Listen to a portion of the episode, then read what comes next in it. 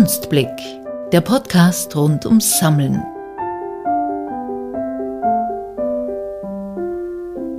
Hallo und herzlich willkommen zur ersten Folge unseres Podcasts Kunstblick, der Podcast rund ums Sammeln. Ein How-to für Sammlerinnen und Sammler sozusagen. Vielleicht stellen wir uns zu Beginn einfach mal vor, oder? Ja. Ich bin der Andi. Ich bin der Sascha. Hallo. Wir können ja mal versuchen, uns hier gegenseitig ein bisschen vorzustellen. Ja, das ist eine gute Idee. Ja. Das klingt immer charmanter, nicht? Also mir gegenüber sitzt der Sascha. Du kommst ursprünglich aus Deutschland, aus Sachsen, aber du sechselst gar nicht, gell? Stimmt, ja. Also ursprünglich aus Nähe von Meißen, aber mich hat es in der Zwischenzeit dann doch über viele Stationen nach Wien verschlagen. Erst nach Kiel, später Berlin, dann München irgendwann. Du hast in Boston, hast du auch studiert oder so, gell? Nur kurz. Das war nur im Sommer. Was hast du da studiert? Ah, da gab es ein Summer School Studium zum Thema International Business und hab da, wie gesagt, nur einen Monat verbracht. Aber es war ganz schön, viele interessante Leute kennengelernt und wie bist dann zur Kunst gekommen eigentlich? Du hast ja Wirtschaft studiert, nicht?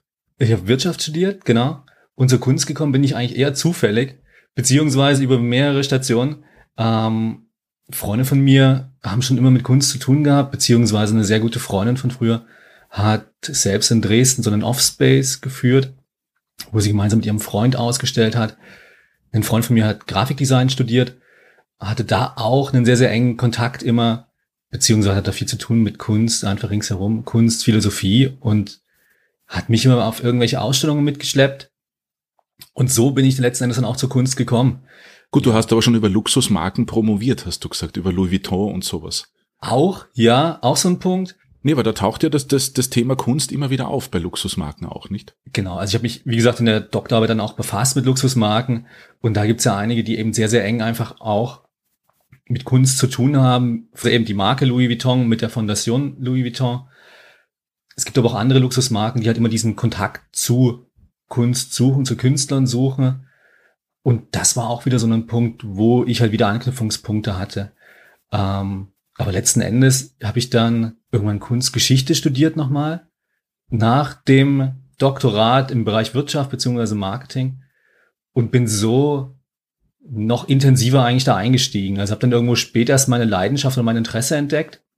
Habe das halt im Rahmen von einem Studium für ein paar Semester sozusagen intensiviert und bin dann auch eher zufällig bei einer Kunstgalerie gelandet und habe dann da angefangen, mich mit bestimmten Künstlern halt, in dem Fall jetzt Egon Schiele, Gustav Klimt und so weiter, näher auseinanderzusetzen und bin dann voll da reingekippt. Wir müssen dazu sagen, es ist ein Podcast rund ums Sammeln. Wir sagen jetzt auch die Galerie vom Sascha nicht aus werbetechnischen Gründen und wir haben auch bei den unseren Sammlungen, so man das überhaupt so nennen kann, keinen Schiele und keinen Klimt. Bei weitem nicht, nicht mal eine Druckgrafik. Ja, bei mir Aber, war das ein bisschen anders. Bei mir war das Sammeln oder das, sage ich mal, Kunst immer irgendwie ein Thema. Ja, aber wie kam es bei dir? Du bist ja, oder gehen wir noch einen Schritt zurück erstmal. Du kommst ja ursprünglich hier aus der Nähe von Wien. Naja, ich bin aufgewachsen in Wiener Neustadt, aber zum Menschen geworden in Wien, wie man so schön sagt in Österreich. und ich habe eigentlich Musik, ich habe äh, Gesang studiert und bei uns in der Familie hat Kunst immer ein bisschen ein Thema gespielt. Also meine Großeltern waren aus Oberösterreich, die haben dort immer ein bisschen so oberösterreichische Künstler gesammelt, falls man die kennt, so Herbert Fladerer, Margret Bilger etc., ähm, die im Innviertler Künstlerkreis sehr bekannt waren und nach wie vor sind. Und irgendwie Kunst hat immer ein Thema gespielt, also klingende wie, wie sehende Kunst. Schön. Also das war bei mir zum Beispiel gar kein Thema. Der erste Kunstbezug, an den ich mich irgendwie erinnere, kam über eine ganz andere Richtung, über die Meißner Porzellanmanufaktur, wo es die Kunstmaler gibt. da habe ich das erste Mal mit damit zu tun gehabt. Ich war irgendwann als Kind auf Kur und meine Mutter kannte jemanden von der Porzellanmanufaktur und die hat dann irgendwelche Bilder für uns oder für mich damals gemalt, wo ich weit, weit weg auf Kur war. Und das war ein bisschen so eine Erinnerung an zu Hause auch. Das war irgendwie ganz was Tolles. Und da ging es aber halt mehr um das Handwerk auch, was dahinter steht natürlich. Aber das war für mich so eine ganz, ganz frühe Erinnerung irgendwie, die ich noch habe. Geh noch mal einen Schritt zurück. Du bist auch beim Kulturradio. Ähm, und nebenher schreibst du auch noch für ein Kunstmagazin oder für mehrere? Oder wie ist es? Äh, online wie Print, ja. Okay. Für mehrere, ja. ja. Wobei ich muss immer sagen, also es ist einfach das Erklären von Kunst oder das die Leute hinführen zu Kunst, das macht mir einfach wahnsinnig viel Spaß. Also ich gesagt, ich bin ein Kunstfreak, ich stehe einfach auf Kunst, ja. auf bildende wie auf, auf klingende Kunst. Und letztendlich sind es immer die gleichen Parameter der Bewertung, sage ich mal. Es geht immer um Balance, es geht immer um Farben, es geht immer um Zusammenspiel, Zusammenklänge von verschiedenen Komponenten. Und das ist das, was mich an der Kunst eigentlich so fasziniert bis heute. Das ist ganz spannend, dass du das sagst, weil bei mir ist der Kunstzugang auch noch ein bisschen wirtschaftlich geprägt. Immer aufs Geld aus, gell? nein. Nein, nein, nein. Aber mich interessieren halt einfach in der DIS damals schon, in der Doktorarbeit, ähm, die Psychologie hinter Luxusmarken, warum Leute Luxusmarken kaufen. Das hat mich eben auch mit der Kunst in Verbindung gebracht dann, warum Leute auch Kunst kaufen. Da gibt's doch viele Parallelen. Und das finde ich halt ganz interessant, sozusagen auch diese wirtschaftlichen Aspekte letzten Endes von Kunst, Kunstmarkt zu beleuchten. Also warum Gut, sind Kunstwerke so teuer beispielsweise oder einige so teuer und die anderen überhaupt nicht? Aber ist das nicht auch der Unterschied zwischen Kunst kaufen und mit Kunst leben oder Kunst besitzen und mit Kunst leben? Das ist doch ein großer Unterschied, nicht? Das ist sicher ein großer Unterschied. Weil, weil zum Beispiel, also wenn ja. wir, meine Frau und ich, ein Bild kaufen, egal wie teuer, dann, dann leben wir mit diesem Bild. Also wir heißen das bei uns in der Wohnung willkommen, Aha. oft mit einem Glas Wein oder sowas und schauen uns das an und freuen uns wahnsinnig darüber. Und dann geht es uns auch gar nicht drum, ist das teuer, ist das günstig, es gefällt uns einfach gut. Und, und wir denken, wir haben einen Mehrwert in mit dieser Kunst. Total. Bin ich voll bei dir. Trotzdem glaube ich, bei mir und auch bei vielen anderen wird so sein, dass immer noch dieser Gedanke mitschwebt, ist es das auch wert? Und wenn ich dann eben von Preisen lese, hier 10.000, 50.000, 100.000 Euro für ein Kunstwerk, dann stelle ich mir schon hin und wieder die Frage, ist es das tatsächlich wert? Beziehungsweise wie kommt dieser Wert zustande? Wie viel glaub, Wert ist ein Traum, nicht? Voll, ja. Oder ein Ding, das wirklich einmalig ist. Und ich glaube, das ist auch ein interessanter Punkt, mit dem ich auch gerne über andere Sammler reden würde. Beziehungsweise. Na, nicht nur würde, das machen wir. Genau. Oder auch mit Leuten, die halt wirklich aus der Szene kommen, die halt mit den Galeristen mit den Auktionatoren, einfach mit Leuten, die ihre ganze Zeit mit Kunst zu tun haben, leidenschaftlich, aber auch eben professionell und von denen einfach die Hintergrund, einfach hinter die Kulissen zu schauen.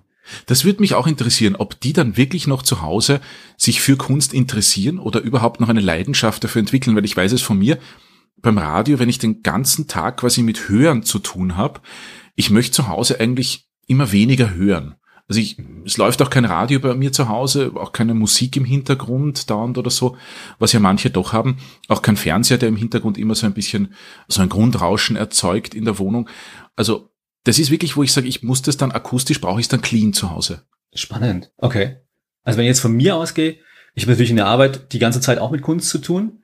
Trotzdem muss ich sagen, ich genieße es total, wenn eben was Neues bei mir zu Hause dann irgendwo an der Wand hängt. Beziehungsweise, wenn ich irgendwo in einer anderen Galerie oder in einem Atelier was sehe und mir dann vorstelle, boah, das könnte zu Hause, das könnte mich bereichern, irgendwann mein Leben bereichern. Das denke ich meinem Museum immer. wenn ich ganz großen Hauptwerken gegenüberstehe, denke ich mir, ach, das wäre gut über die Couch passen oder übers Bett.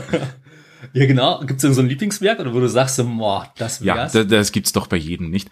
Also mein Lieblingswerk ist von Kunsthistorischen Museum in Wien, das kann man sagen, von Caravaggio die Dornenkrönung.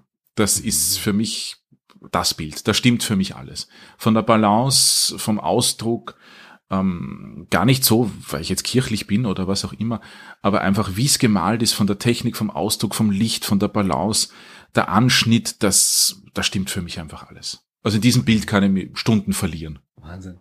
Ja. Was ist es bei dir? Bei mir gibt's jetzt nicht dieses eine Bild. Also es gibt verschiedene Künstler, die ich total spannend finde, beziehungsweise auch verschiedene Arbeiten. Angefangen von einem Signac mit seinen Landschaften, wie mit dem Licht spielt, die Technik, da kommt einfach für mich alles zusammen. Mhm. Aber auf der anderen Seite, ich habe früher auch, viele Freunde von mir, die haben früher so Street Art gemacht, beziehungsweise eben Graffiti gesprüht. Und deswegen auch ich finde zum Beispiel die Arbeiten von Basquiat wahnsinnig geil. Also wenn ich die Möglichkeiten hätte, könnte ich mir auch vorstellen, dass zu Hause ein kleiner Basquiat hängt. Aber ich glaube, das ist immer ein bisschen weit von entfernt. Und selbst habe ich letztens geschaut, die Druckgrafiken sind zum Teil in unbezahlbare Höhen gestiegen die letzten ja, Jahre. Unbezahlbar ist nicht, irgendwer kauft's ja. Ja, irgendwer kauft's. Für mich unbezahlbar. Noch. Das, das kriegen wir schon hin. Ja. Also das heißt, das finde ich total interessant. Aber auch letztens ich habe mir ein paar Sachen von der Alicia Quade angesehen, so kleine Papierarbeiten, beziehungsweise auch so Mischtechnik. Fand ich auch wunderschön. Ähm, wir kriegen keine Werbekosten von den Künstlerinnen und Künstlern, die wir hier erwähnen. Also die meisten, die ich erwähne, sind sowieso ja. schon verstorben. Ähm, die Zeitgenossen, Zeitgenossinnen, die du erwähnst, zahlen uns auch nichts. Das muss man immer dazu sagen. Das stimmt, ja. Also das ist alles ein Herzensprojekt hier bei uns. Vielleicht jetzt mal zum Inhalt des Podcasts, oder? Wenn er schon Kunstblick der Podcast rund ums Sammeln heißt. Es geht um Sammeln, nicht? Es geht um Sammeln. Es geht um Sammlungsgeschichten. Es geht darum, wie sozusagen Leute auch ihre Kunstsammelleidenschaft entdeckt haben und wie die Geschichten hinter Sammlungen entstanden sind, beziehungsweise auch, ja, einfach ein bisschen aus dem Nähkästchen zu plaudern, ein bisschen Hintergrundwissen zu erfahren. Ja, und da haben wir uns eigentlich überlegt, das kann man jetzt schon verraten im Teaser oder in der ersten Folge unseres Podcasts, dass man nicht einfach nur Interviews mit Sammlerinnen und Sammlern oder mit hohen Würdenträgern führen. Das gibt's ja auch zur Genüge schon. Wir wollen auch den Markt rund ums Sammeln ein bisschen aufdröseln und haben uns da eigentlich was Revolutionäres oder so haben wir uns das halt vorgestellt in, bei einem Café, was Revolutionäres überlegt. Wir wollen im Zuge dieses Podcasts den Markt und das Sammeln erklären, indem wir selbst eine Art Sammlung aufbauen. Genau. Also da wirklich persönlich uns engagieren, beziehungsweise tatsächlich mit dem Sammeln konkret im Rahmen des Podcasts auseinandersetzen, euch mitnehmen, beziehungsweise alle, die sich dafür interessieren. Und da bin ich jetzt schon gespannt, was wir da uns gemeinsam uns einigen, weil wir doch beide einen komplett unterschiedlichen Geschmack haben. Du bist eher der Moderne, ich, oh bin, Gott, eher, ja. ich bin eher der tradition traditionell Konservative. Ich glaube, es werden sich einige Stilbrüche eröffnen, aber ich glaube, es ist ein interessantes Zusammenspiel. Und die moderne, beziehungsweise die zeitgenössische Kunst kommt ja auch nicht von irgendwo. Und ich glaube, dass es dort auch verschiedene Parallelen dann geben wird, die wir dann entdecken. Ja. Also wir haben uns überlegt, wir kaufen gemeinsam einmal ein Werk, so haben wir es gesagt, also keinen Chile, keinen Kim, ja. leider. Genau. Das gibt das Budget ja. nicht her. Und dann dröseln wir von dort ausgehend den Kunstmarkt und das Sammeln ein bisschen auf und schauen, was kann man überhaupt machen mit einem Kunstwerk? Genau. Wie kommt es in eine Ausstellung? Was ist es wert auszustellen? Wie kommt es in eine Auktion? Kann man überhaupt alles in einer Auktion anbringen, verkaufen? Und am Schluss haben uns ja gedacht, also nicht wir wollen reich werden mit der Sammlung. Also der Plan wäre, dass wir sogar die Sammlung für einen guten Zweck veräußern, im Sinne von, dass wir eine Benefizauktion machen und dann für einen guten Zweck sozusagen das erlöste Geld dann spenden. Welcher Zweck das genau sein wird, das wissen wir jetzt noch nicht. Das verraten wir in den nächsten Folgen. Das verraten wir in den nächsten Folgen. Beziehungsweise freuen wir uns natürlich auch auf Ideen, auf Projekte, die dort interessiert werden. Ähm, insbesondere mit Kunstbezug, dass wir uns ein schönes Anliegen. Genau. Kann ich mir vorstellen. Das kann ich mir auch gut vorstellen. Wir werden die Werke oder ich sage jetzt mal Mehrzahl hoffentlich, die wir in unsere Sammlung dann integrieren, auch auf der Homepage zum Podcast veröffentlichen. Ein bisschen beschreiben auch.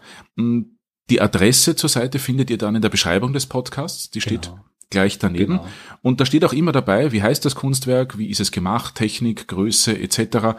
Ähm, wir können eigentlich auch dazu schreiben, ob wir es gekauft haben, ob wir es geschenkt bekommen haben. Ja, total. Und das ist ganz wichtig. Wir nehmen auch gerne Geschenke an. ja, wir nehmen gerne Geschenke an. Beziehungsweise die Website soll auch als Plattform dann irgendwo gelten, um das Ganze transparent zu machen, um zu zeigen halt, wie sich die Sammlung entwickelt, wie die Sammlung entsteht. Und halt, wie gesagt, auch natürlich, um gewissen auch eine Bühne zu geben halt für die Kunst. Es geht halt auch ums Schauen, nicht nur ums Hören, dass wir auch dort einfach wirklich was zeigen können, dass man sich was drunter vorstellen kann. Genau. Und auch, dass man sieht, welche Kunstwerke oder wie kann eine Sammlung überhaupt ausschauen? Wie heterogen kann die überhaupt sein? Oder vielleicht wird es auch ja. ganz anders. Man darf uns natürlich auch Picassos und Van Goghs schicken. Da haben wir überhaupt nichts ja, dagegen. Genau. Und uns geht es einfach darum, wirklich Leute mit auf die Reise zu nehmen, wie so eine Kunstsammlung entsteht, bisschen Hintergrundwissen zu vermitteln, beziehungsweise eben auch über die Gespräche halt selbst mehr zu erfahren, und eben, wie gesagt, uns ist es ein Anliegen, einfach Leute dabei mitzunehmen. Ja, auch die Angst zu nehmen vom Einstieg ins Sammeln. Nicht, weil die meisten ja. glauben immer, man muss gleich mit Picasso beginnen oder mit äh, Pascal, wie du gesagt ja. hast. Oder auch die Angst zu nehmen, einfach in eine Galerie zu gehen. Ich kenne viele aus dem Freundeskreis, die tun sich wirklich schwer, in eine Kunstgalerie zu gehen und dort Fragen zu stellen, weil sie nicht wissen, wie finden sie den Einstieg, was kann man fragen, was darf man fragen, was darf man nicht fragen. Und ich glaube, das wäre ganz spannend halt, dass wir dort einfach auch mal mit dem Galeristen sprechen. Die zehn dümmsten Fragen in der Galerie, die je gestellt wurden. Zum Beispiel. Ganz genau. Ja, in diesem Sinne würde man sagen, das sind wir, das ist unser Podcast und hoffentlich hört ihr zu. Genau. Ja, wir freuen uns. Bis zum nächsten Mal. Bis nächstes Mal.